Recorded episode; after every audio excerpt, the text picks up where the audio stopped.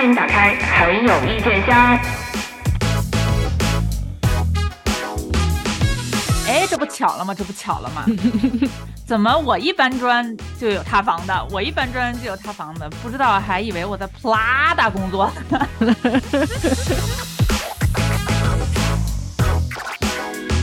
不能不佩服人家的眼光，是真毒啊！目前就是李现的粉丝，可能现在天天在家求爷爷告奶奶烧香，就是希望就是出现这么一个例外吧。哦，对哈，李现也是。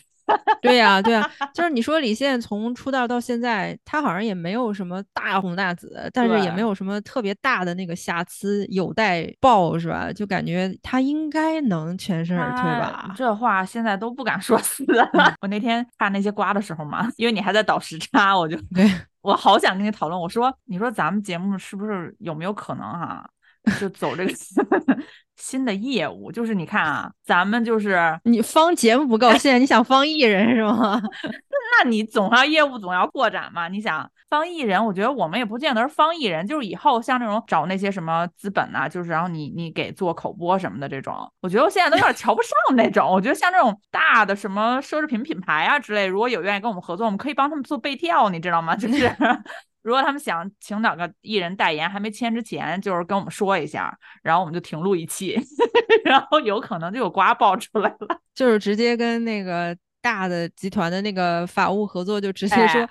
在你们的业务范围之外，有一种玄学的东西，对，我们来得了。你说这是不是一种玄学？我 怎么这么巧？要是要是这么说的话，可能有心之人还会这么理解，就是你说咱们俩这个是不是扫把星乌鸦嘴，天煞孤星降临？不知道他以为咱俩在江小燕团队工作。我不能这么说，不能那个抹杀了人家狗仔的这个就是工作成果。咱俩都不是动动嘴皮的问题，咱俩是嘴皮子都不动，然后人家就把人家跑断腿的功劳给抢过来了。沉默是金嘛。嗯，真金真金白银，真金白银，家伙，一个代言多少钱啊？但老实讲，他这个现在也不能，他这好像没有。哎呀，就别抻着了，就别抻着，这这这打了半天。天谜语了，说的是谁呀？这都 就是我们坤坤。我真的，我我现在都不好意思再说我喜欢任何艺人了。当年我对于这些流量小明星、这些小生们没有任何一个有好感，但是哎，就就 是就对这个坤坤，哎，就莫名其妙多看了他一眼，因为他当时刚刚就是全力加盟那个跑男的时候是很拼的。而且表现也都挺好的，我当时感觉我说这个年轻人不一样哦，就是表又很努力，然后长得又好看，然后 我就对在人群中都看了他一眼，就没想到啊，这一眼埋了，这一眼埋了没有几年。哎，李易峰你没有追过吗？李易峰我怎么没追过？我为了他发了一条微博，结果被 就被李易峰的粉丝追着夸。我跟你说，你这个就大家如果没啊，我们是好久好久之前有一期，就顺带聊了一下，好像好像是说零七幺三的时候，顺带说了一下跑男嘛。嗯。然后当时我记得特别清楚，因为小书童在我心目中是一个特别理智。你看我有时候还看那些什么偶像剧啊，什么校园剧啊，我还就是花枝乱颤的，你知道吗？他都一向特别理智，没有什么可打动我的。然后那次录节目，我就印象特别深。他说：“哎，还有我们坤坤呢。”我说：“哟呵。”他用这个称呼，对啊，是怎么个意思？因为我记我忘了是哪一期跑男里边有一个游游戏还不什么，我就感觉他是真的挺少年的，就是当时那个表现啊。我现在只评论当时那期综艺节目里面的游戏表现啊，朋友们不要 不要先开始喷，就是。当时我记得是一个什么挑战环节吧，然后跑男里不都会设几个人设，就是这个人是就是像什么小猎豹啊，嗯，然后什么那个大黑牛啊什么，就是大家都会有一个力量啊、速度之类的人设。然后当时蔡徐坤就好像是他需要挑战一个项目吧。就其实他已经取得很好的成绩了，然后但是当时他就感觉我还可以，他继续挑战，就好像连着连续挑战两把不三把的样子，就成绩一次比一次高。我当时感觉我说少年就是应该是这个样子，这个样子的。我确实当时对他的少年气是颇有一丝这个好感的，结果没想到这些其实年轻的偶像，特别是这些年轻的男偶像们，通常给人感觉就大部分少年气都是很重的嘛，然后你就会觉得，就现在就让你感觉不敢信任少年气这个事儿了。就是说，今天我一般少年气重的，他嗯出事儿也挺挺挺重的。就 是他他这种出事儿，就是如如果不是涉及到法律层面上，就只是在道德层面上来讲，有的人不说那粉粉爱豆爱豆要谈恋爱什么的，主要就是说，就是因为他们之前树立这个少年气，跟他实际上做那个事儿大相径庭，所以才给给人一种崩塌的那种感觉，就是你的信念感崩了。就是你看他。你话也分怎么说啊？就是说少年期本身它就是一个不太健康的一个设定，我觉得就是本身这个少年期它就其实稍稍有一点儿，我我我有点天马行空那么说啊，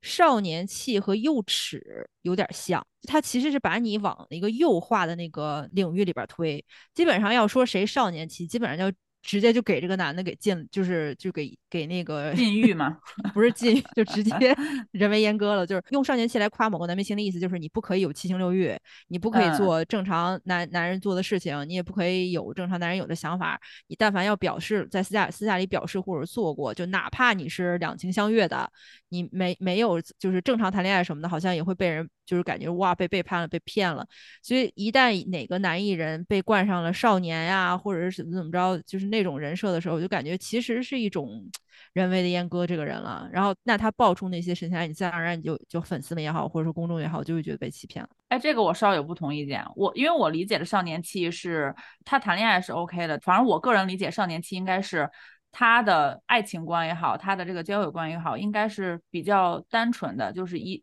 一 v 一看，你看。你看这个少年期，其实你跟我说的不矛盾，就是这个少年期其实也是在某种程度上。把它非现实化，就是你其实是也是在物化他的呀，对啊，就是你其实也是在物化他的。为什么少年气的人他谈恋爱就要那么梦幻，就要那么啊，就就很像言情小说？不是不是不是说他梦幻，而是说他在处理这段关系上，至少是我们认可的，在道德和三观上是处于一个比较高的点。就是你把少年气直接等同于道德，就是道德标兵嘛，所以所以我才说少年气这个词儿其实相当于把它架到神龛上了嘛。就是你给谁少年气？可是少年气这个词不是我们给的呀，这个是不不不，我不是在说我们，就谁给他少年气，谁没给他少年气，你也没给我也没给，就是他自己出推出的时候，比如他的公关团队也好，或者什么资本也好，营销他的时候就会有一种角度嘛，就比如说嘛，对，嗯。对，就比比如说给给一个男生少年期，或者给一个呃，就是类似于什么那个什么霸总的人设，或者说给一个女生那种就是那种啊国民女儿的人设什么，就是每次他被这个人设架在某种程度上的时候，大家都会对对他有个期待。但是少年期也好，国民女儿也好。这种人设就会把他人的性质剥夺掉，所以就是他在做什么，就是哪怕是你情我愿的，就是其实说难听点儿，就是这件事情的道德底线在哪儿，大家心里都很清楚。现实生活中大家自己的私生活是什么样子，就是大家能接受底线什么，大家心里都很清楚。其实这件事情有很多让人觉得不舒服的那个元素，嗯，恰恰是在于有了其他人的参与，因为他妈妈。对啊，就是就比如说，假如说是两情相悦，然后发发生了一些意外，然后男生跟女生协商，就说这件事情不管怎么样，需要有一个妥善解决。我现在不能跟你结婚，不能跟你生孩子什么之类的。如果只是仅限于这两个人之间协调，我觉得哪怕就算爆出来的话，可能大家都不会觉得特别的过分。但恰恰是这件事情里面参与了太多的不是当事人的人，可是就会让人感觉这件事情跟你就是这件事情跟跟那些人的利益挂钩了，就不是说跟感觉你的道德其实远远已经给那个利益让位了嘛。就是说，我们对公众人物的这个要求是法律底线上层面上的，还是要拔高一点，在道道德层面上对他们有要求。而且我觉得像蔡徐坤这种事情，哎，直接说名了，就是 怎么着？你还你还打算你还打算再遮掩一下吗？像蔡氏坤坤这种事情啊，就是说 他跟这个所谓的女的这个粉丝也好，或者是像我们之前报的一些塌房的，比如说是跟粉丝或者是路人吧，或者是普通人这种，他也存在一个上。上位者和下位者呀，他是那个有资源、有权利的那一方啊。嗯，就即使是表面上看上去可能是我们两个是公平协议的，就是你情我愿的，可是它是存在一个权利的不对等的、资源的不对等的。我感觉啊，就是这种存在权利的上下位之间关系的是，其实还是我我我特别想强调的，我的想法，我的我的观点就是在两个人之外参与的太多了，就是在这两个人之外参与参与者太多了。对他，如果这件事情仅仅是，但是另外一件事情又不得不说，就是如果没有其他人的参与，他俩也可能成不了。就他这个事儿，现在不是还没有有，因因为有他的粉丝就说那个，我听了一段录音嘛，就说可能不是他妈妈什么的。嗨，你这这玩意儿对吧？你这咋？你怎么？你在法庭上，你把一个未经对方那个同意的录音拿出来都不可以当证据，那更何况这种就是给大家做公平的这样子舆论事件了。对，刚才我想说的是说，在他们两个之外参与者太多，不是说呃参与善后这件事情的人太多，而是说。哪怕是明星 idol 想和一个普通粉丝谈恋爱，或者想和一个普通的路人谈恋爱，他们想谈成这个恋爱，也不可能只有这两个人，只有他们两个人肯定是办不到这件事儿。所以本身对，就是你也得有人给大掩护，你也得有人给擦屁股什么这样子。就是本身明星跟普通人谈恋爱这件事情本身，它已经掺杂了太多普通人控制不了的东西了。所以就是本身你迈入这个东西，你感觉特别美好，然后你感觉你可能甚至都会直接就阶级跃升了。但其实你不知道你自己需要付出的代价。远比你可能要得到收益要大得多得多。可是这么多男的偶像仍然是前赴后继啊！之前那没办法，那就黄黄旭熙不也是睡粉，就同时找联系很多嘛。最新就是我的最新 update 是他已经从他们组合退出了。哦，那还嗯对得起他们组合。主要是人家组合其他的这些小兄弟们招谁惹谁了？对 呀，对呀，就是他一个人可能拖累了那个一大片嘛。哎，我看那个蔡徐坤那个网友说说蔡徐坤算是比较有良心的了，因为他也不 怎么参演，他也不参演什么影视剧嘛之类的，就他只是自己出歌嘛，说他他就他了，反正他那个歌爱怎么着就很少耽误别人嘛，就唯一耽误可能就是这一期的那个跑男不是没有播嘛。对，当时当时营销的多苦多疯狂。对对，哎，其实我还蛮想看最后一期，因为最后一期有有那个米妮嘛，还有王鹤棣嘛。因为我之前看那个路透，王鹤棣和那个范丞丞凑一起，快把我逗死了，他们俩。我现在我现在好担心，你知道我现在好 担心，因为我昨天刚看了，在线上看了那个《人生路不熟》，我当时感觉我说这个电影刚上映的时候就被大家都说快要笑死了嘛，然后我昨天刚刚在线上看了以后就觉得。哎，就是虽然没有大家说的那么好笑，但是嗯，范丞丞可以的，就是你不要就不要跑偏，你就演这种傻呵呵的角色，嗯，因为他生活里也真傻，然后荧屏上也真傻。结果现在我就又恍惚了，我想说，我这张嘴啊，真的是有点开光了。我现在说喜欢范丞丞，是不是有点对他不敬啊？不是，我觉得，我觉得像这个大鹅吧，他们家这个感情这方面，就是私生活，我不是特别担心。我觉得他主要就是把税 闹 清楚了就行。不好说，就是你说，你说钱捋清了就行。就是有没有可能，就是咱们哎，咱们吃一堑长一智啊，就是税上税上理清了，但是 他姐没没闹过其他的事儿，他闹一闹 这种。我现在也是，就是稍微喜欢某一个可能小生啊，或者是男明星，都不敢太投入真情实感，因为你就不知道你不敢不敢不敢。对对对对对，像像你之前说的，可能有的时候你会在看他的某一个影视剧的作品，或者是看他一些综艺真人秀的时候，你有时候会被他带入进某一个情感，就带入进他的人设，有的时候真是不自觉的，然后你就对这个人抱有特别无限美好的幻想。可能也是因为我们现实中见过的，对吧？恶心的事儿也挺多的，每天那些狗血的新闻呀，然后你会看到一个，对吧？长得又很美好的一个少年的样子，然后我我还真是就是稍稍和你有点不同，就是我醒悟的可能早一些，就是哪怕我看到荧幕上啥呀？你我们不是我，哪怕我在荧幕上看到一个多么多么可爱帅气的男生，我心里都在想。After all，他毕竟是我我也想，我跟你说，我也想，就是因为前一段不是追那些校园剧嘛，然后看完之后就觉得，哎，也就是演演这个剧吧，就是说这些长得好看的男明星都靠不住。就是你看到他的时候，你就一定要在脑子里边嵌死一个观念，就是 After all，他还是个男人。对对对，就是就是你对他的任何幻想，就都直接给自己打一个现实限定标签，就是从啊今天八点零一分开始看这一集，一直到今天晚上八点四十六分。因为因为角色期间他是他他是这个角色。我我就真的看的时候就觉得，哎呀，这个角色跟人一定要分开，尤其是这种长得还稍微好看一点的男演员啊，他又是艺人，他底下有一堆粉丝追捧的，他很有可能自己就飘了，很容易自己就在这个圈子里迷失了自我，就哼，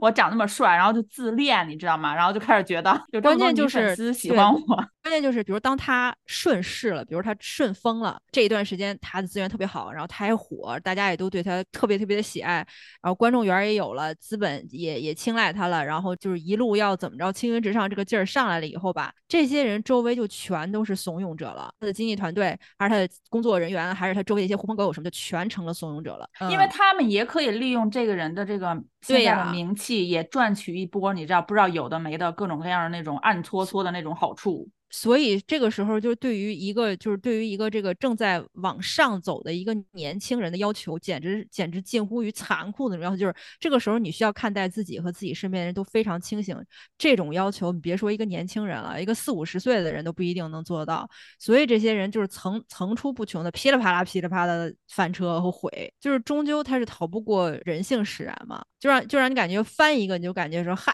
又一个活生生的人，然后翻一个又一个人，就是没有任何一个人真的让你感觉到哦，你确实有在严格要求自己。他确实，所以我觉得感他们做不到。所以我觉得我们之前给那个内娱的那些偶像出的那个主意，我觉得有经纪公司还是可以考虑的，是可以考虑啊，但是架不住他做不到啊。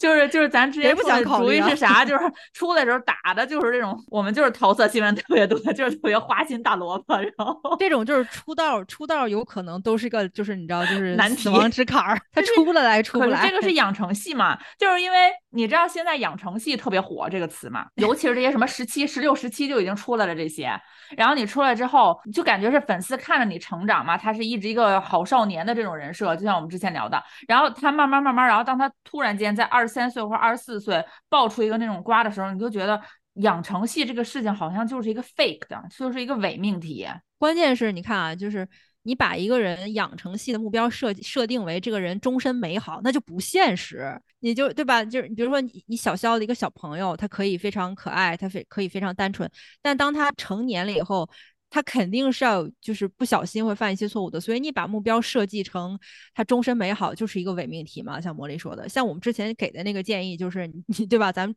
人一出生就带着一百零八宗罪，对，一出生带着一百零八宗罪，一年消一宗，一年消一宗，等到他七十岁的时候，哎，他比出生时候最少了很多。对，就他人慢慢善良了，进入娱乐圈之后，就本身这个难度就是你你对吧？你你玩消消乐的难度肯定是要比搭房子的难度要要要低。一些的对，嗯，就是你本身就是呃娱乐圈这这一潭叫什么污水嘛，本身这个人就是浑身泥巴，然后进来之后，哎，让水洗着洗着一点点还洗干净了，把这个人 到最后的时候就直接哇，始于那个什么，始于颜值，然后终于努力。哎，对对对对对，不管怎么说，我们家哥哥努力了一辈子，终于成人了，洗白了。像他们十六、十七，现在有的甚甚至更小嘛，就已经进入娱乐圈了，就不免韩国练习生都十二三岁的都。对，但是不免让我想到。就是像刚才小朱彤说，你看剧的时候，你对那个角色那个纯情的男主的角色有多么的沉迷，你要记住他，他毕竟是个男的，是不是这个演员本身？对对对。因为我就想起了，我看那些有一些长得比较帅气，就搜他出道嘛，他可能哦十五岁、十六岁就进入了现在某一个娱乐公司嘛，开始就是养成系嘛，就培养他，先是偶像出道，然后慢慢转成演戏啊或者什么的。我就想到了之前。就是咱们高中的时候或者初中的时候，那些十来岁的男生，哎，真的，但凡长得好看一点，那一个个的有能要的吗？都是那种超级自恋、无敌油腻，就是恐怕全校的女生恨不得都来看我，为我争风吃醋的那种啊！就真的没有什么好人呢。不光这样，他还浅薄呢呀，那种男生。对对对，你记你大家都回想回想自己高中时候的校草，或者说自己初中、高中时候校草，哪个张嘴说话不让你觉得汗颜？对，不让你觉得哇，九年义务真真的是辜负你了。我现在想想，就是我初中的时候迷恋的我们校的校草，然后就是哇，简直迷的不要不要的。然后现在回想起来，就是一个哇，那真的是就是为中国 中国男足输送的又一个草包。我跟你说，之前不是上班就是搬砖特别累嘛，然后就有说，哎呀，你们你们不在发生了好大瓜，就那天正好是爆出来他的这件事儿嘛。然后我不就去那个微博上爬楼嘛，正好那天我爬的时候，就是有一个热搜就特别搞笑，说因为因为以前不是老分什么霸总系、禁欲系，就是你会。通过长相也好，这个人性格也好，会把这些男明星给分类嘛？现在就出来一个新戏叫谦儿戏，怎么着？主打一个小是吗？因为这玩意儿能从面相上能看出来吗？就是当时那个蔡徐坤这个事儿出来，不是网上也有人报嘛？就是可能是假的，就是当时也说，就是挺夸张，说什么就是三 三分钟说的，然后网上就把他也归归类为这个谦儿戏，就是说他们特征就是鼻子长得特别精精致，小脸儿，这都不好说，你知道吗？以塌房率高闻名，就代表的就是有谦儿嘛，小小陈，然后再加上蔡徐坤，就是凡是你感觉长得是那种特别，就感觉说哇，长得好有异域风情，然后。甚至有一种就是邪魅狂狷气质的，估计都是谦儿戏。就是有我有一个在这边传授一个十八禁的小秘诀啊，就是你怎么判断一个男生不是谦儿戏？就是就这个这个男生啊，长得甚至都有些其貌不扬，但是他好自信，说话做事，然后就是总是透着一股让你感觉你哪儿来的自信？哎，就是那个给他的自信。听懂就行。你确定不是普信吗？有可能也是谦儿，但不是不是不是不是不是，就是普信和那个底气是两件事情。就是一般。大家就是，如果你要是阅人比较多一点，你还是能分得清楚来。普信这个人就是傻，你知道吗？就是你感觉这人脑子里没东西。但是底气这个事儿是能感觉得到的。就是如果这个人你就感觉，按说他好像就是家家境一般，也不是说工作特别了不起啊，或什么的，但是哎，莫名其妙他就透着一股底气底气，我就感觉自己怎样都很了不起，哎，说不定。你看他这个事儿，当时出了之后，不就马上报了，他妈妈也参与进去，就是感感觉跟那个谦儿当时也很像嘛，就是他妈妈也是，嗯其实他妈当时要不有那系列骚操作，可能警察也不会那么继续又查，毕竟像这些什么性骚扰什么的，还是挺嗯难再寻找证据的嘛。关键是他、那个事情个涉及那个未成年性侵了，对吧？就是他那个事情就是就很卡边儿嘛，就是说那个女生是十九岁，就不好说说那当时是多少，发生事情的时候她有多大，然后是嗯不是同意了？因为这种事情确实也是取证难，不太好证明。但是因为有他妈参与了，就感觉哦，就算当时两个人两情相悦，或者就算当时不同意，你之后这个也属于胁迫了，就对呀、然后他这个不也是爆出来，就说他妈妈也参与，还是什么跟踪还是调查那个女生那件事情，然后就闹得有点大嘛。可是他保不齐最后那个就是坤坤的代言没丢，他妈妈的代言丢了，是吗？就是网友不就说他现在为什么不回应嘛？因为他妈妈都被牵扯进来了嘛。就是就属于坤坤他这属于冷团队，妈妈没有。别的人都是属于出来特别早，像那个峰峰啊，那个凡凡呀，不都是很嗯早就出来，然后就否认。第一波先否定是吧？然后就没过多久就被实锤了嘛，然后就说他现在嗯采取的是这种冷处理嘛，等于他都过去这件事儿快一周多了吧，也没有任何消息，然后现在还说他在新加坡那个演唱会不会是照常举行嘛，但是跑男却推迟了。哎，主要是你说是在国内播，新加坡演唱会又不在国内开。我我在想那个啥啊，是不是你说现在是不是最闹心的就是我们姚 PD 本身啊？我们姚 PD 多喜欢蹭这些顶流的流量，一定要同框，然后就多几个那个上镜的那个机会吧。你看现在后期肯定在忙着把他的镜头，要不然打马赛克或者就给裁掉嘛。当初自己好不容易吊着这哎，个，对，就觉得姚吊着坤坤肯定在露了几懊悔。挤脸儿，然后现在就感觉哼，都把我剪掉了。就是有一点我觉得还挺逗，就是为什么说他们是签儿戏，就是他们时时间比较短嘛，就是因为他们是不是因为 schedule 太忙啊？你你这个借口想的也是，哎，我是不是给粉丝想到一个特别好的洗白？可以说压力大不行，但你不能说他忙没有时间。我跟你说，哎，那像你刚才说那种就是底气特别足那种普信普通男生就是不，他不一定是普信，但是啊就是是平凡普通男生男生，嗯，就是就是 anyway 吧，就是我们说这种底信，就是这个词儿挺好的。以后我们创造新词儿，底线男。鹦鹉老师 是不是底线男？哎我的妈呀，鹦鹉老师一看就是不行男呀，就是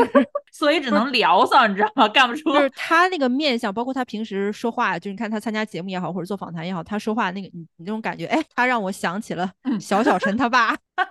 他跟小小陈他爸其实是两是一个类目里的两个极端。小小陈他爸年轻的时候长得还略有几分有一点点姿色，就是模样嘛，对吧？嗯略有几分嗯模样，但至少人家就是个子高，身条还是比较匀称的。所嗯以虽然小小陈他爸也属于这个类目里边儿，就是那叫什么文青男，就是纯纯文艺吼吼吼聊骚，嗯就是没别的了。但是人家至少多多少少对自己的长相有一些自信的，所以你看他。就怎么讲，就感觉我跟谁好，好像是对谁一种恩赐一样，然后遗遗传到了小小陈身上。但是嗯鹦鹉是那种，就是我除了这张嘴，我啥也不行。他那个就他就是真恶心了，他就真恶心了。就是他不出事儿，你也觉得他恶心。就是当初对，就是所以就是说，就对吧？你说你都顶着这么一张脸了，对吧？你你就顶着这张脸，老老实实在娱乐圈待着呗。你做一个呃默默无闻的、有才华的，说话还还有有点儿可能偶尔还招人，让人愿意看看的，就发点文字的微博不就完了吗？你写写剧本不就完了吗？就做一个踏踏实实的文字工作者，不可以吗？为什么非要？就哎，你这个你你你这么说的话呢，对这些普遍对吧，在这个文艺圈里或者在各个行业里边掌掌握上位的这个男性专家们来说就不公平了。那凭什么呀？我掌握着这么好的资源，我不我不滥用资源，对吧？对不起，对不起我自己啊，我也有七情六欲啊。你看凭什么别人对吧掌在上上位者他掌握资源，他就可以鱼肉男女，我就不行呢？那我也得试一试啊。哎，大家听出来这是反讽了吗？不要那个什么，我们节目的老观众还能听不懂这些吗？我现在有点含糊。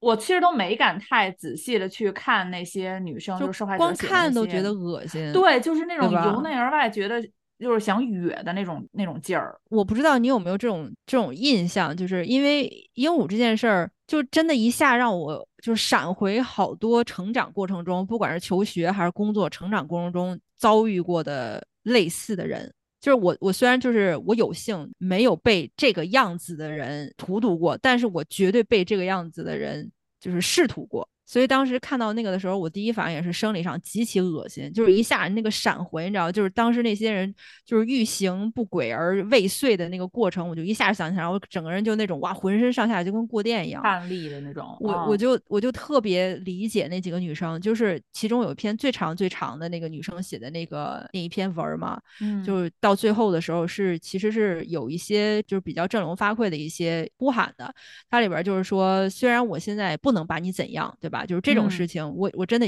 已经不能把你怎样了，我不可能让警察抓你，我不可能去法院告你。但是你以为这件事情就完了吗？就是你以为你们这些人就是就躲在角落，你们感觉你们得逞了，我们就会永远闭嘴吗？不会的，只会越来越多人来说，时代时间的力量不在你们那儿，在我们那儿。我当时听到那句话的时候，是又就是又感动又有同感，但同时又感觉很很悲壮。当女生或者说弱势者遭遇那样子的情况的时候，没有办法利用就是我们。现实当中，你知道，hard tool 就是这种实实在在的这些工具，比如法律武器也好，或者说呃什么样，你没办法利用实实在在的这些东西还还给自己一个理性上的公道，那你就只能就是你只能 work on yourself，就是你只能让自己说，我能不能再强壮一点，我能不能就是过了这个坎儿，然后能不能帮助其他的同样的有这样遭遇的人，受害者也好，或者跟我一样的这个人也好，帮助他们走过这个东西，你只能通过其他各种各样的那些。不同的就是绕过这个这件事情本身的手段去实现你自己的救赎。我们之前看一些电视剧也好，你里面就经常现在会有这种塑造职场性骚扰的这种男性角色嘛。然后有的时候网友就会评论说：“哎呀，真是败笔，就是看着就恶心嘛。为什么要找一个？即使我们知道可能有职场性骚扰这件事情是很普遍的，可是为什么还要找一个这么丑、这么恶心的人来演？就看着更更堵心嘛。”然后当时鹦鹉这件事儿出来之后，我说：“哇，还是挺写实的。”大家千万不要忘了，就是不管是职场也好，就是学术圈也好，不不管在什么样的环境下，凡是出现这种违背本人意愿的这种侵犯，它几乎都不关乎于性本身，它基本上都是关乎于权力的不平衡，上位者对下位者的欺凌和霸占。就是他对你的霸占，不是说因为你好看，因为你怎么怎么样，我我觊觎你的美貌，或者说我想得到你的身体什么，他真的不单纯是因为这个，仅仅是因为他可以，很多很多时候就是因为他可以。当然不排除有一些比较极端案例，就是有一些人就是是变态的，然后他他就是要实施犯罪这种。对。但是大部分的这种情况下，大家一定要记得，这跟色相没有任何关系。对，就是跟所以说像有些人和性都没有关系，跟好感、跟喜欢什么的都没有关系。所以有些时候大家说，哎呀，就是你电视剧里拍，干嘛要搞这么恶心？现实中绝大多数情况下就是恶心的，绝大多数情况下才不是什么郎才女貌，然后在一个对吧？误会之中擦出了火花，没有这种情况。这个事情是没办法被浪漫化的，很多影视剧需要为这个负责任的。就是他这件事儿，当时不是一下子出来，就是第一个女生站出来发声之后，不是连续出来了很多嘛？嗯嗯，就大概有二十多个吧，到最后，可是他都没有说。道歉或者什么，还还一直在狡辩，我就觉得挺恶心的。你基本上你从你这基本就是实锤了嘛？你这么多个人站出来说你，你从他的态度你也就可以看得出来，因为这件事情出现的出发发生之后，他自己不是他也做了几次辩解嘛？刚开始是说哦，我我们是不同程度交往过什么的，就是他想把那个他想把对别人的侵犯给给洗白成那个我们的交往，对，我我们交往可能最后就是给对方造成一些误会，然后怎么怎么样？他的那种道歉方法就很就是特别恶心我到就是他。直接让我联想到了，这里没有说那个就是攻击所有日本民众的意思啊。他让我联想到了日本的那一句经典道歉，就是给您添麻烦了。就是不管大事小事，日本的文化里面不都喜欢说给大家添麻烦了，或者给公众添麻烦这句话吗？就是大到说侵华战争，他们也会说是给中国人民添麻烦了。就是这种逻辑，就我一下就联想到这种逻辑了，就是你避重就轻到了一个多么多么恶毒的程度。就像有一些人会说，像那个他这个事儿爆出来之后，因为他自己一直处于否认的态度嘛，他就是扯东扯西去美化自己当时这个所有的这个性骚扰这个过程嘛。比如说，呃，像说什么我们俩互相都有意思呀，或者是我做这件事儿没有什么别的意思，是这个女生的曲解嘛，就是她有误会，我就做一些什么，他会不停的去美化这件事情嘛。然后就有有网上就会有一些评论，特别是那谁出来说话了之后嘛，就就姜思达，就是他他粉丝比较，然后就是有一些人不是你连坤坤都敢说，你姜思达这儿含糊过去了，你 都不敢惹，都不敢惹。有一些人就会站出来说啊，确实啊，因为这个女生为什么这么久之前发生的事情，她到现在才说出来，她为什么早不说呀？她当时要是觉得被骚扰，她当时就要说。就是我觉得大家。一直没有理解这个，为什么我们一直说上位者对下位者这种性骚扰或者这种所谓的打着爱慕的名义的这种强行的追求也好，是上位者。呃，我记得我们在有一期节目里，好像是小书童说过，就是上位者是一定要负这这个责任的嘛，就因为你是那个可以去明确拒绝，可以去明确的采取一些措施，不让这个事情往更。恶化的一步发展的，而你没有去做这件事情，而像像有一些人，就是就有点像你说那个，对吧？我们我们为什么揪住过去不放呢？往往前看嘛，那他对过去至少应该有一个态度吧？就我认知上的一个，我们可以不揪着过去不放，但是过去我们也也也要就是也要化解，就是你也要 settle 呀。对，因为你对这二十几十几个女生的伤害已经造成了，因为有的人就总是说，那为什么为什么在当下它发生那一刻，这就是上位者和下位者的区别呀。当你刚入职场的时候，特别是往前倒，当然现在可能很多的女性会有这个意识嘛，就是怎么怎么样。可是你往前倒十几年前，可能她入职场，特别是她进入这个娱乐圈，她可能真的。单纯的想法就是，这可能是一件 normal 的事情，正常的事情。而且我要进这个圈子就是要这样的，就是所以为什么很多这一类的事件爆发出来，然后当事人、受害者他做了自己当时那个经历的的陈述之后，很多人，尤其是女生，会自然而然的相信他，会非常理所当然的相信他，就是因为很多人经历过类似的事情，大家知道他说的是什么。就比如说。就是最近弯弯也塌了嘛，就是一会儿咱们接着 说，接着说这一堆呀。咱们下半部分说那个啊，就是所有女生在表述自己被上位者侵犯或者说这个欺负的时候，都有一个非常非常明显的共性，就是自己傻了，傻在当下，就是自己就跟就木了嘛，就感觉对，就感觉傻了，不知道该怎么应对这个事情。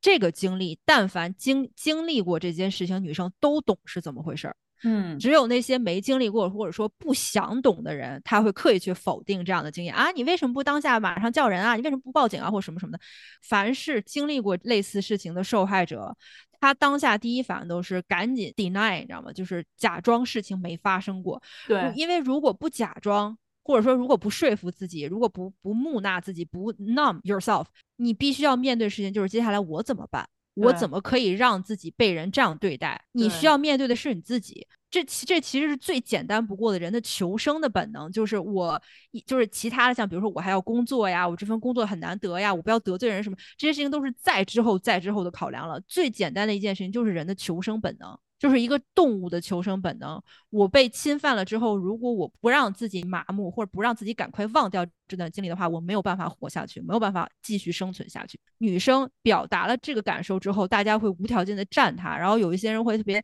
阴阳怪气，或者特别带有别的目的，或者说，哎呀，你们就是按性别站队什么什么不？因为你没有被那样侵犯过，所以你不懂他说的是什么。因为这件事情其实不止发生在女性的身上，有一些男性也是，对吧？宝岛那边太少数，太少数了。太少数，但是也是，我觉得咱们就都把他们归类为就是弱势者吧，就以女性为主的弱势者。因为确实像那个刚才我们不是说台湾最近爆了那个，就是台湾这次是山崩地裂的那种爆，但其实很夸张啊，我就感觉台湾它早就应该爆了呀，就属于他们当年那么明目张胆的在节目上。就是分享各种各样这种就是非常有问题的事情，大家都是那种哈哈哈哈就笑笑就过去了。不管是女生也好，男生也好，我之前我在剧组的时候就经历过一次，我的同事一个小男孩被人骚扰的一个经历。那个男孩是做 PA 嘛，做 production assistant，就是基本上是小立本，就是组里边最低最低的职位，什么活他都干，什么苦他都吃。那个小男生呢很有才华，自己想当编剧，然后自己也会写写剧本，然后自己也做自己的 podcast，特别特别有才华，长得也好看，而且也是直的，但。是他因为长得太好看了，就特别容易被人误会。就有一些男生，就是性向是就是同性的男生呢，就会误会，也也会想要去跟他试探一下。嗯，然后一般就是比较有教养的，然后道德标准比较高的男生呢，人家会很礼貌的，比如约他也好或怎么也好。然后这个男生有的时候就会说：“哎呀，我今天又被哪个男生约了。”但他学这些事情，他是那种开心开玩笑的。嗯，就说明这些经历是 OK 的。直到有一次，我亲眼看到我们组里边一个工作人员，然后是一个年纪比较大的，然后工作经验比较比较长一点的一个一个老头，就直接用那种非常 dirty、非常下流的话来调戏这个男生。然后这个男生碍于那个人的地位，不好当面戳穿他，然后就直接，我当时看到那个老男人把这个小男孩逼到一厨房的角落，调戏那个男生。但是当时在所有其他人走来走去、走来走去的其他人看来，只不过是两个男人在进行对话而已，没有人觉得这件事情有什么不正常的。但是我就从他身边走过去，我就莫名其妙的感觉，哎，就是今天这个气氛特别不对，就很慢，我就慢吞吞、慢吞吞的倒咖啡或怎么样，我就听他们俩在说什么。当我听到那个对话的时候，我整个人就就真的就感觉就一盆冰水。兜头倒在自己身上一样，就是那个那个话太吼吼吼的熟悉了。然后我当时就整个人就就被劈了一样，我直接扭头跟那个小男生我说：“哎，你不是要去哪哪哪买早饭吗？”我就把那男生给带走了。就你说这个，就是特别典型的，像我们刚才说的那个，有的时候这种在权力的上位方，这个人并不是说他性取向什么什么，他真的就是那种恶趣味，他就是想去干一些猥亵这个弱者这件事情，他觉得这个很爽。因为那个人他知道这个男生是直直男嘛，他知道这个男生是喜欢女生的。后来我把这个男生叫走了以后，我就跟他说：“我说你还好吧？”然后那个男生当时我不夸张，那个男生木的，就是整个人是木的，就是对结巴到说不出话来。然后我说：“你 OK 吗？你要不 OK 吧？你今天请天假或者请半天假，我去替你请假。”然后他就说：“我 OK，我可以。”然后那个男生就很努力的想让自己重新就是变回 OK，能够继续工作，因为一天还刚刚开始而已。后来我看到那个男生精神状态特别不好，然后我就直接拉着他找到我们的那个那个制片人，我说今天这个小孩他所有的活我就是你就让我干就行了，他有点不太舒服，他要回家。然后我制片人看就觉得不对劲儿，制片人说你哪不舒服？然后那男生就是说不出话来，然后我说他就是有点不舒服，你让他走就对了。之后呢制片人回来问我说怎么回事？就情况太诡异了，真的就这种事情真的很难证实，完全没有办法证实这件事情。到最后我跟那个男生表达过，我说你要是想 report，你要想 file complaint 的话，我可以帮你做你的 witness。然后这个男生。犹豫了好几天，他啊，向他向那个，因为他们是就是都是工会嘛，他向工会发 official complaint 的时候，我是做的 witness，然后做完到最后的时候也没有发生什么，就是那个人你很难界定嘛，对，那个侵侵犯他不能说侵犯他，那个那让他不舒服的人就顶多是得到了一个那个口头的，就是训诫而已，嗯。什么都没有，然后那个男生到后来就说，就是我们之后肯定还在其他组还是要碰到的。他说我也不知道这之后碰到他会怎么样，我也不知道他在背后会会不会，你知道吧？就是 shit talking about 那些什么所谓说啊，怎么你在某一个时间点，当这件事情发生的时候，你没有做立刻反应？因为当这件事情发生的时候，百分之百受害者都是处于一个震惊的状态。他首先需要像刚才我们讲那个，他先要。Numb 自己，然后他需要一个平复的过程，因为有的时候这种事情是突然，就是你是不存在你的意识和计划范围之内的，然后它发生了，尤其是女生会需要很长的时间回馈给自己脑子，当你冷静下来之后，这件事情到底是怎么回事？然后你还会因为这个社会长期以来就是，如果你你还没有什么身份地位的时候，然后你莫名其妙去捅出来说这个在这个行业当中社会地位可能已经比较高的一个人，嗯。你有可能任何效果都达不到，还会被人造黄谣。对，而且这件事情最后的结最后的结果为什么听上去如此之正常？它有很多很多元素。第一，就是这个人虽然经验比这个人虽然是在行业里的资深老人，但是他的地位没有非常高，所以他可以可以被告，可以被扳倒。第二个是因为当时我职场地位明显要比那个被告的人要高，我是利用到自己的一些特权的，而且当时因为我跟制片人的关系非常好。制片人对于我的话来说，就是相当于我给了这件事情一个背书。多少人在生现实生活中发生这些事情的时候是没有这些有利条件的？没错，甚至我自己在职场摸爬滚打这么多年，也经历过挺多次的类似这种骚扰的事件。我自己经历的任何一件事情里边都没有这些特权因素，都没有任何一个因素是可以站在我这边的。甚至有过，还有过一次，就是之后我那。在另外一份工作里边，然后我的一个属下属告诉我，有一个客户性骚扰他，中间的情况也非常的恶劣。我当时真的直接就跟那个那个女孩就是说了，我说你一定要 file complaint。结果最后是这个女生她自己顶不住压力，自己辞职走了。就这，这就是现实啊！现实对，这就是现实，就是多少的女生就是这样子，就没办法辞职走了。所以，对于那些说啊，当时怎么不吭声啊，或者什么，你为什么不告啊，或怎么怎么，你怎么不不报警啊？什么不报警就是假的什么之类。对于说这种话的人，就是我真的祝你一辈子不要经历这样的事儿。听姜思达播客那些忠粉就说他没有替他背书嘛。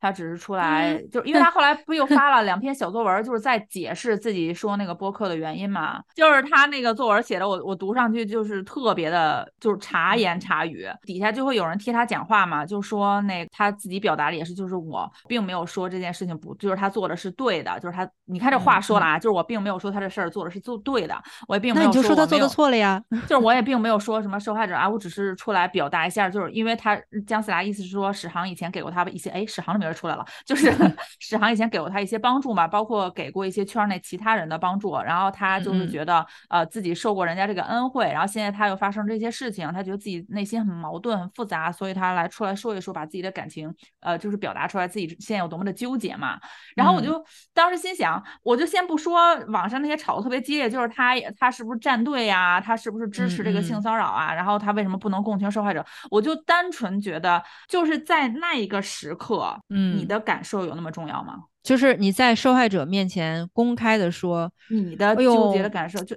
我觉得好复杂哦。就是我我我不太想指责我的恩人，就是嗯，有没有这个必要？就是他除去性骚扰这些事情来说，他可能对我是一个有恩的人，我应该对不对？就是我我的复杂情绪是在这儿，我就真的想，我说这件事情，就你你你有必要？我觉得大家都忘了一件特别特别简单的事情，就是是非分明。他对你有恩这件事情，你可以单独感谢他。他这件事情做错了，如果你觉得作为公众人物你有必要表态的话，你也完全可以直接指责他。一码归一码，这件事情有那么难吗？对于某些公众人物来说，就是他跟你，他与你有恩是私德，不是或者说是私人恩怨。私人对，他对他对其他人造成的伤害就是一个公众事件，你可你完全可以选择不对这个公众事件做评论。没错，没错。我当时的想法就是，如如果你觉得，如果你情感上哪怕更偏向于相信他，对对对，对吧？你完全可以不发声。对，你们可以通过私下的途径去解决。你可以，你可以私下给他打电话，表达你对他的关关心，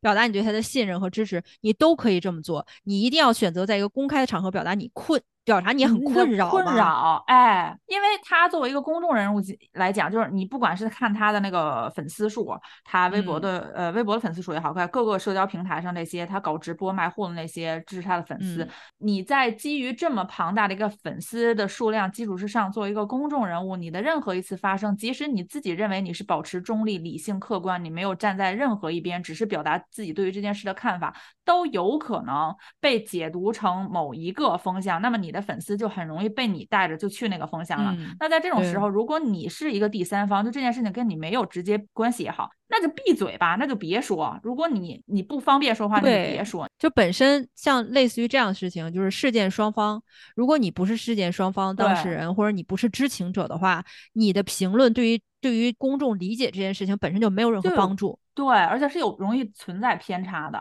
就这个时候，你出来表达情感，就是特别特别的愚蠢。我觉得这种这种时候就要说那个特别特别烂俗的话，就是又蠢又坏了。就是你这个时候出来表达你自己的个人情感，如果你是一个涉世未深的小朋友，我可以理解为你真的好愚蠢。就是这个时候不是你表达情感的时刻，但你已经不是一个涉世未深的小朋友了。对你这个时候表达你个人的困惑是什么意思呢？而且像以前我们之前也聊过，其实我们在从奇葩说开始还蛮喜欢他的，因为对对对，之前喜欢他是觉得他特别勇敢做自己。但是我觉得在这件事情而言，你你已经超出了勇敢做自己，你还是替别人去做别人的选择和决定。现在我都不否定，我都不否定，就是姜思达是一个非常勇敢做自己、坚持自己选择的人。我觉得就是人和人嘛，就是咱们评判一个人也好，公众人物也好，或者说普通人也好，肯定是肯定是有好有坏的嘛。就是在这件事情上，就是在挺挺不挺鹦鹉史航这件事情上，姜思达做他做的非常之愚蠢，也做的非常之过分，但是不妨碍他依旧是一个勇敢做自己的人的人。但是从此之后，我当我想到就说我们要勇敢做自己，我不会再看向他了。因为他已经没有办法给我鼓励了。你你说遗憾吗？也不遗憾，就是至少你知道他是一个怎么思考问题、怎么评判大评判道德的人了。就通过他这件事情，那天我不是跟你聊嘛，我就突然想到好多像那个之前，就我们娱乐圈里面有很多明星就喜欢做这些事儿嘛，像之前那个高以翔在蓝台猝死那件事情，嗯。本身这件事情，你关注的就是应该是电视台对艺人的参加这种高强度的这种安全啊，对安全的保护措施之类的。突然跳出一些大码女装旗下当时的艺人嘛，就会说什么我我们演员真的是高危的职业，就说一些不疼不痒这种片儿汤话。但是就是你就说你就说这样的人这样的人，你说他啥时候不出来说一个让人让人感觉特欠抽的话？哎，包括这回这回那个台湾娱啊，对，这回台湾娱乐圈就是塌房，他冷不丁半夜出来说了一句：“哎呀，我们艺人也不是你们所有人都那样。”我想。说关你屁事儿啊！你就老老实实。，咱平时那个就是直爽，对吧？就是怎么怎么着的人设，不兴这时候搞啊。我我真的当时我看他那条微博，我超级无语的。我心想，这个时候咱就不嗯说历来发生这种被骚扰的、被侵嗯害的女性的事件，不管是社会事件也好，还是你们娱乐圈的那些糟事儿也好，你们乘风破浪半天，有人出来说一句吗？没有人说。然后当宝岛那边，然后就报嗯那些曾经被男明星性骚扰的事情的时候，哎，你出来不痛不痒说一句啊，其实我们娱乐圈还是有很多好人的，大家都很敬业。这件事儿跟你有关，你有必要在这个时候出来说这番话吗？现在有人在质疑你们的职业道德吗？我就不知道他那天是喝多了呀，还是怎么着。就反正这话说的，我觉得真的是非常之非常之恶心。就对，就整个宝岛这件事情，我觉得都很恶心，以至于我我们两个其实都懒得张嘴，对就是因因为本身我们之前在姐妹节目《振振有词》的时候，差点就聊一期这个了，但当时我们谁也我张不开嘴到现在也是一提我不是很想聊。就是本身台，你像台湾娱乐圈这一波啊，就是他们自己认为是说是有些人阴谋论说是什么掩盖他们的一些社会事件，然后也有说是什么呃一一个事件掀起是为了掩盖上一个事件怎么怎么样，但其实这个都是都是完全是无可避免的 inevitable 的事情。早些年咱们就是咱们都还是学生的时候，咱们在看古早综艺的时候，当时傻呵呵光顾着光跟着傻乐了，也也不知道细品里边的事情有多恶心。嗯，但是你你现在回头去听的时候，当年很多人很多事儿，就其实已经有端倪了呀。就是之前我们不就是也聊，当时也被骂很惨嘛。但我们当时嗯聊的就是说，你现在往回看，去看早年间看那些宝岛的综艺节目，你你就会觉得里面一些 就是很多三观不正的东西嘛。就是，但是我们当时节目里面有很大一部分就是在聊说，当年你们那些挺恶趣味的，就是你对对对那个时候年少，你看不出来嘛，就觉得哎呀，弯弯都是明星嘛，觉得他们都很大咖，你听他们聊就觉得挺有意思。甚至当年误以为那个是有性格，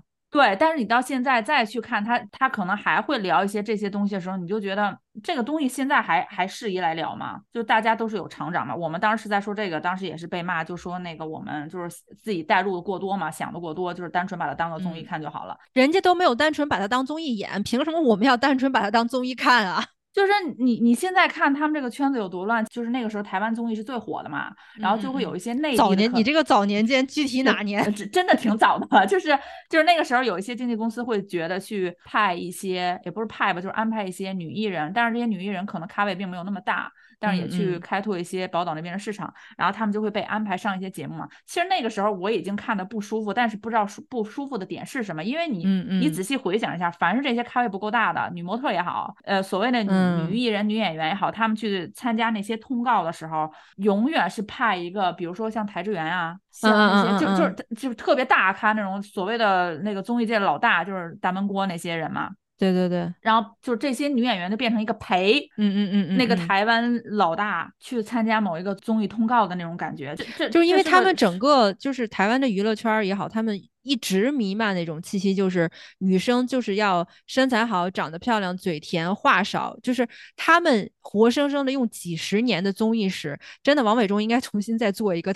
那个什么综艺史的一个节目，他们活生生用几十年的综艺史演绎了什么叫物化女性。那个国光就是最明显的呀。就国光也好，就是像那一波以男主持人为主，其实像那个什么徐乃麟啊，还有什么的，嗯就是以他们为主的那种所谓的大哥综艺，哎，对，他们节目里边对于女性的物化，简直是从头物化到脚，恨不能把你的精神都捏碎了，然后吹掉的那种物化。对对对对对，作为一个有思想、有想法，能够选择自己人生生活方式的独立女性，在台湾娱乐圈是有多么多么的混不出来。真的很难，因为我记得我印象当中看那些大陆过去的那个女艺人的时候，就到那之后连介绍都都不配自己开口介绍，都是要大哥介绍，是吧？哎，这个可长得可可漂亮了，可美了，身材特别特别好，这个是从大陆来的什么什么。而且台湾它娱乐圈里边那个环境之就是之严重啊，之压抑，就是因为它不仅是男男艺人、男性艺人、男性上位艺人对女性艺人的压迫，它是嗯整体对于女性艺人的压迫，是整这个圈儿对所有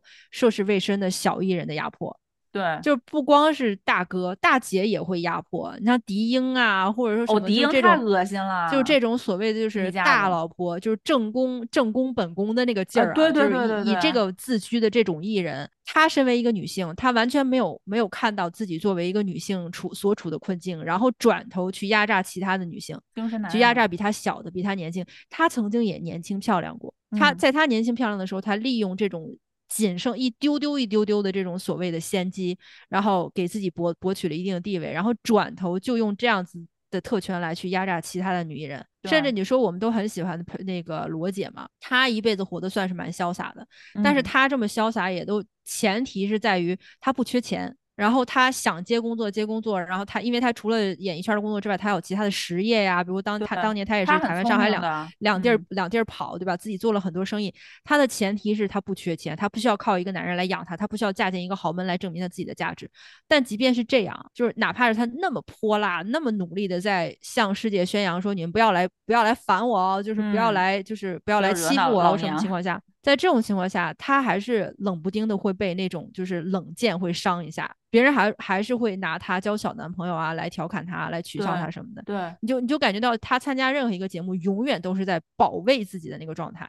秋慧姐也是一辈子没有嫁人，然后没有被那个没有被婚姻生活荼毒过的那那种，就是你看她也很辛苦啊，一直在工作，然后一直在赚钱，就按说她应该是也生活也比较舒服，因为他自己的就是生活环境啊，他自己的教育背景，他也是一直在属于那种嫁而嫁不得的状态，就他也嗯没有 free herself，就他也并没有得到任何那种情况的解脱。就罗姐跟秀慧姐属于一种跳离他们就是台湾娱乐圈里边主流生存方式的另外另外一种就是边缘生存方式的两个极端。我觉得这件事情就是这，反正我们聊到这儿嘛，可就是虽然很恶心，可以提一嘴。我觉得我恶心的点是因为当时黄子佼那个事儿爆出来之后，他就有一种，虽然有人说啊，你看他们台湾艺人的认认错态度有多么多么好，我并不觉得，我觉得好吗？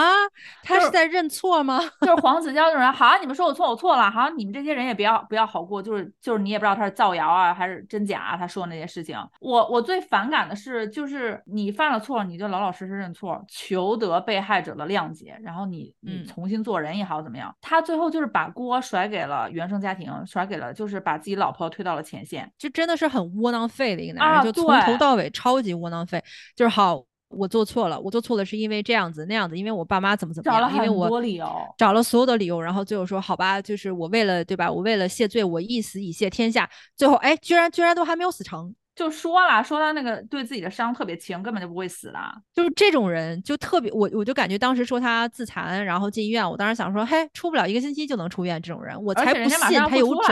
对我才不信他有种伤害自己。对，就是现在，如果他要再复出做节目的话，我都能想象得到他那一副那种你知道，就诚恳道歉的嘴脸，就是加叹加引号的诚恳道歉的嘴脸。毕竟我已经自残过了，你们还要我怎样？哎呀，我对不起我的家人，什么什么。但是你看，我现在有小孩要养，然后我太太也怎么怎么样。就我我之前刷到了一个新闻，就是说他妻子本来已经接了一个电影要出、啊，要出对对对对，了然，后他就就是好像是因为他这个破事儿就说嘛，他把他的老婆和孩子推到了前线，然后自己去医院躺了一周，然后马上之后节目组，哎，你就说他们这个包容度也是真高，他这样居然还能让他复出，就毕竟人家已经认错了嘛，毕竟人家妻子已经原谅他了嘛，就是不像某些人，就是所以说像在华语地区啊，就是这种妻子对于出轨丈夫、履行不轨丈夫的支持，是对于整个社会来说是一个多大的背书。这次黑人就是被爆了这几件事了以后。我都不知道那是不是范范亲笔写的，但我感觉很就比较也比较像啊，就是范范的那种，辟谣了，说不是，因为不是亲笔写的，因为说那个范玮琪平常不怎么玩这些社交账号，都是黑人帮嗯。他在就是运营这些号嘛，说是那个黑人的团队以他的口吻写了一封，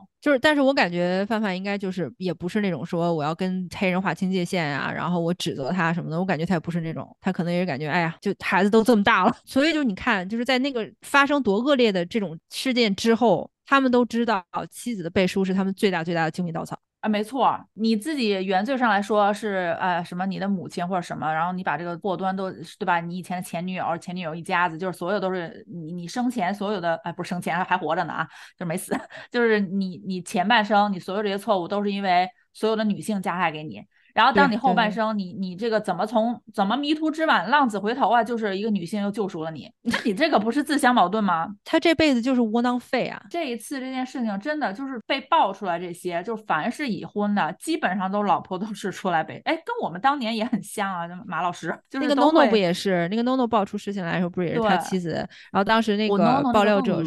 对，爆料者就说，那他妻子当时知不知情这件事情有待厘清。他妻子如果知情的话，那他妻子也是加害者。只能这么说吧，就是台湾爆这么大的事情，我觉得一点儿也不意外，一丁丁点儿都不意外。就是形容整个就是最近台湾娱乐圈这地动山摇，就第二季度华语娱乐圈全崩了。对，就全就是单拎出来台湾娱乐圈崩的这件事情，我就感觉说。但凡是一个就是看过两年综艺的人，这个时候如果你说震惊，那真的是有点不合适了。范范这个事情其实不妨碍我们那个支持信仰宗教信仰自由啊。但是范范的妈妈是特别虔诚的教徒嘛，他们那就有可能他们对离婚的这件事情是不包容的。因为我有一个朋友在这边，就是他外国人嘛，他们家就是本身是比较虔诚的那个天主教徒，后来她跟她老公离婚之后。他父母都不敢再去那个教堂了，因为教堂里那些人老头老太太就会对他们家指指点点，因为他们家女儿离婚了。他妈妈如果是比较之前不是老说他妈妈特别虔诚嘛，就可能也不允许自己的女儿去首先迈出离婚这一步。就就是从他家庭方面也对，不管是宗教信仰还是有一些是比较强的那种家庭宗族观念，就总是有很多家庭是哪怕出现了特别特别不堪的这个丑闻，也迫于种种压力不能离婚。就这个，我们尊重两个人的选择嘛，就是不是说你男人出了一一个很重要的事情，或者女人出了很重要的事情，两个人不离婚不行什么，对吧？对，不是这种情况，就是离不离婚是夫妻两个人这件事情，但是该怎么去对这个受害者，或者该怎么作为一个艺人、公众人物对公众有个交代，这是你们欠公众的，不能说因为你妻子原谅你了啊，就好像是我妻子都原谅我了，你们干嘛还要揪着不放？没有这个道理。陈建州这个事情，哎，其实他这事儿，我我真的当年他带那个棒棒糖和黑社会的时候，我就就觉得当时当时就感觉他应该对，当时就感觉这两个团体的孩子感觉都很可怜，都好像在某种程度上被侵犯过似的。那因为那个安迪看上去就很油、很自恋的那么一个老男人的形象啊，不是也有新闻说那个安迪也有被指控的嘛？就现在媒体很容易夸大这个原生家庭对一个人的影响嘛。嗯，我不否认原生家庭肯定是对你在成长过程当中是肯定是有一定的影响的嘛。但是我发现你像那个黄子佼那个事儿，哎，原生家庭怎么对我影响有多么多么大？那你在电视上满口仁义道德的时候。那你那个时候是原生家庭对你的影响吗？那你到底是个好人还是坏人？哪一部分是你原生家庭影响你的？就是什么一个成年人犯了错误，把所有事情都抛给自己的父母，自己的母亲怎么怎么样了？我就觉得这个就是你犯错的时候，永远是跟你的原生家庭有密不可分的关系。你有成就，你你有一些好的事情的时候，就是你自己获得的，就是有错全是别人造成的，然后成绩全是我自己取得的。对对对对，那一大长有的没的，我当时唯一感觉就是曾国成，曾国成那个事儿真的是就让人感觉，那这样行政拘留五天够不够？他好歹没在名胜古迹上刻字吧？曾国成到此一游。哎，我觉得你聊这个事儿，我就想说那个葛思琪，哇塞，怎么哪儿都有他？我感觉葛思琪真的是一个势利小人，真的，而且我觉得这四个字可以刻他额头上了。已经，他借大小 S 一家成功打开了内地的市场。他就是那种怎么怎么着，一个狗仔开始讲起社会公益来了，是吗？就是为为什么他一副那么一副那种好像他就是替天行道的感觉呢？侵犯别人隐私不说，就是这些大前提我们都放在一边，你说的话有的有的还都是就是完全没有根据的那种。然后结果现在你爆个料，爆出了一种正义凛然的感觉。现在这些狗仔好会赚流量啊，开好几个晚上的直播，然后就一直也不点名这些，就说哎，我我周几可能会有一个瓜爆，然后就让大家盯着他那个直播嘛，然后他会带货。这次事件出来之后，就本身可能已经沉寂了，那件事也没什么人提了啊。黄子佼就是没事儿，就是又说来说一通。哇塞，你瞅瞅，兰姐又出来卖粉了。我现在，我我现在对张兰服了。我现在，我现在对张兰除了佩服，没有任何其他情绪。只不过我就稍稍有点担心，她挣到兜里的钱可能自己花花不了，就是都信托基金的案子赔出去了。就是我就说这些人蹦跶的太欢了，好像把原有的台湾掀起这场 Me Too 运动的那个风向全都带跑偏了。跳梁小丑，势利小人嘛，就是他们的他们愤怒的点就在于你是。叫什么以谤止讼，就是说你用诽谤罪来制止对方对你提起任何指控啊，或者什么的，嗯，就这种行为本身就很垃圾嘛，就很下作。他再下作再垃圾，到到过两天他不是还得乔局啊？他不是也还领着台皮的什么那个篮球队怎么样？就是接下来他该赚钱赚钱，该组局组局啊。华华娱乐圈还 还有救吗？就是归根结底就是没救啊！就是大家千万不要为任何一个明星也好，或者演艺人员也好，就是付出任何真情实感，没有用啊，目的用的。对，特别是男明星真的不好粉呐。你知道我就是我最近经历了一个那种就是就感觉好像那种认知上的转折，就是那种崩塌性的转折。就之前我还会感觉说，哎，某个艺人还蛮真性情的，我还挺喜欢他，挺欣赏他的。就是在那一个点瞬间崩塌掉了。就是张雨绮不是之前又是直播嘛？我忘了他是就那个什么场直播带货，对对对啊。毛毯这么便宜，都不够我买双羊毛袜子。就是那一个瞬间，我不知道怎么了，就感觉嘣一下，然后就感觉那种，就是从那一瞬间之后，我就感觉我要是再跟任何演艺人员，不管你是多大的咖，多小的咖，嗯，任何演艺人员，我在跟你共情共情，我真就不是人了。我跟你说，